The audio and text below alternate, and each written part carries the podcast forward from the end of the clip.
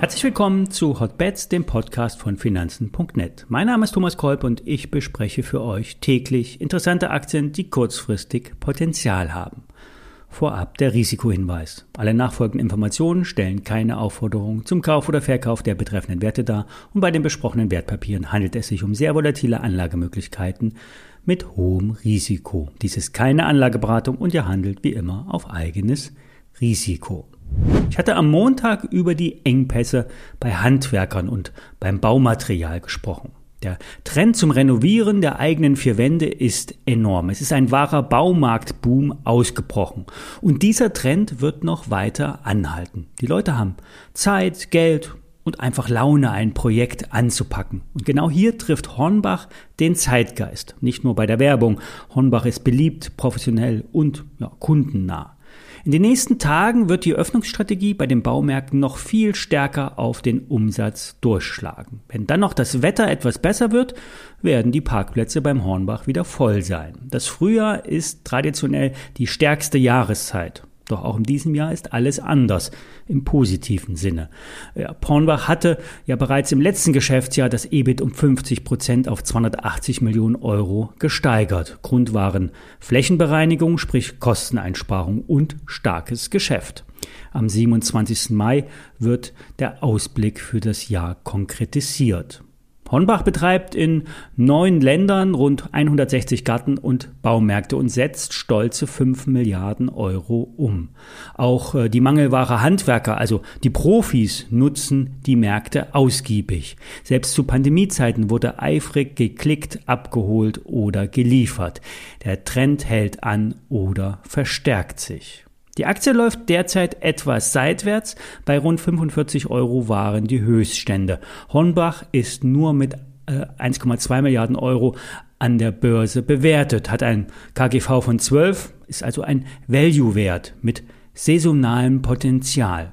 Wenn jetzt noch die Aktie die Seitwärtsphase verlässt, liefern die Charts ein Kaufsignal und ab geht die Post. Börse Online sagt kaufen, Kursziel 55 Euro. Auch die Analysten äh, bleiben optimistisch. Äh, Warburg Research stuft die Baumarktkette mit bei ein, Kursziel 52 Euro. Jetzt machen wir einen harten Schnitt und kommen zu Venture Capital, Risikokapital. Wer in frühe Finanzierungsrunden einsteigen will, hat als normaler Investor eigentlich keine Chance. Das Feld wird von vermögenden Privatkunden besetzt, wie die Hexalbrüder, die bei BioNTech stark investiert sind und dabei bleiben wollen, oder äh, Dietmar Hopp, der SAP-Gründer, der immer wieder in Biotech wie die CureVac aus Tübingen äh, finanzierte oder auch in aufstrebende äh, Technologien investiert. Solche Chancen bleiben Privatanlegern verwehrt. Eigentlich ist es auch zu risikobehaftet, denn von zehn Investments werden vielleicht, wenn es gut läuft, eins davon ein Blockbuster. Eines der wenigen Investmentvehikel ist die börsennotierte X-Life Science, eine Schweizer Beteiligungsgesellschaft. Das Unternehmen sucht nach universitären Entwicklungen, denn hier ist die Keimzelle der Forschung. Hier werden Forscher mit finanziellen Mitteln ausgestattet, um wissenschaftlich neue Wirkstoffe oder Technologien zu entwickeln. Der VC, also der Geldgeber, begleitet die Entwicklung und mit jedem Schritt ist das Investment werthaltiger. Wenn ein Produkt in die klinische Testphase eintritt, kommt es dann zum Schwur, Top oder Flop. Sind die Ergebnisse erfolgsversprechend, können die Produkte an Pharmafirmen verkauft werden. Denn bis zur Marktreife ist es noch ein langer Weg und hier sind die Big Pharmas die besseren Profis. Von einem Investment von 1 bis 1,5 Millionen Euro pro Projekt können schon mal zweistellige Millionenerlöse erzielt werden. Und nach dem Verkauf kommen im besten Fall dann noch einmal Meilensteinzahlungen dazu. XLife hat aktuell 26 Beteiligungen aus vier Branchen. Technologieplattformen, Biotech, Medizintechnik und KI, künstliche Intelligenz. Im letzten Jahr wurden über 20 Millionen Franken Erlöse eingefahren.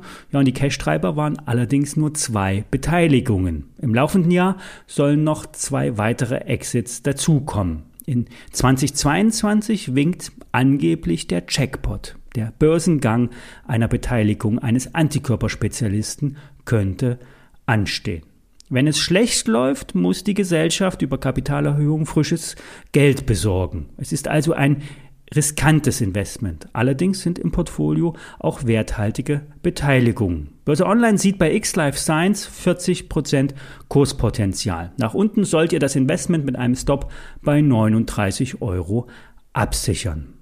So, das war's für heute. Morgen kommt kein Podcast. Frische Hot Stocks gibt es nach dem langen Pfingstwochenende.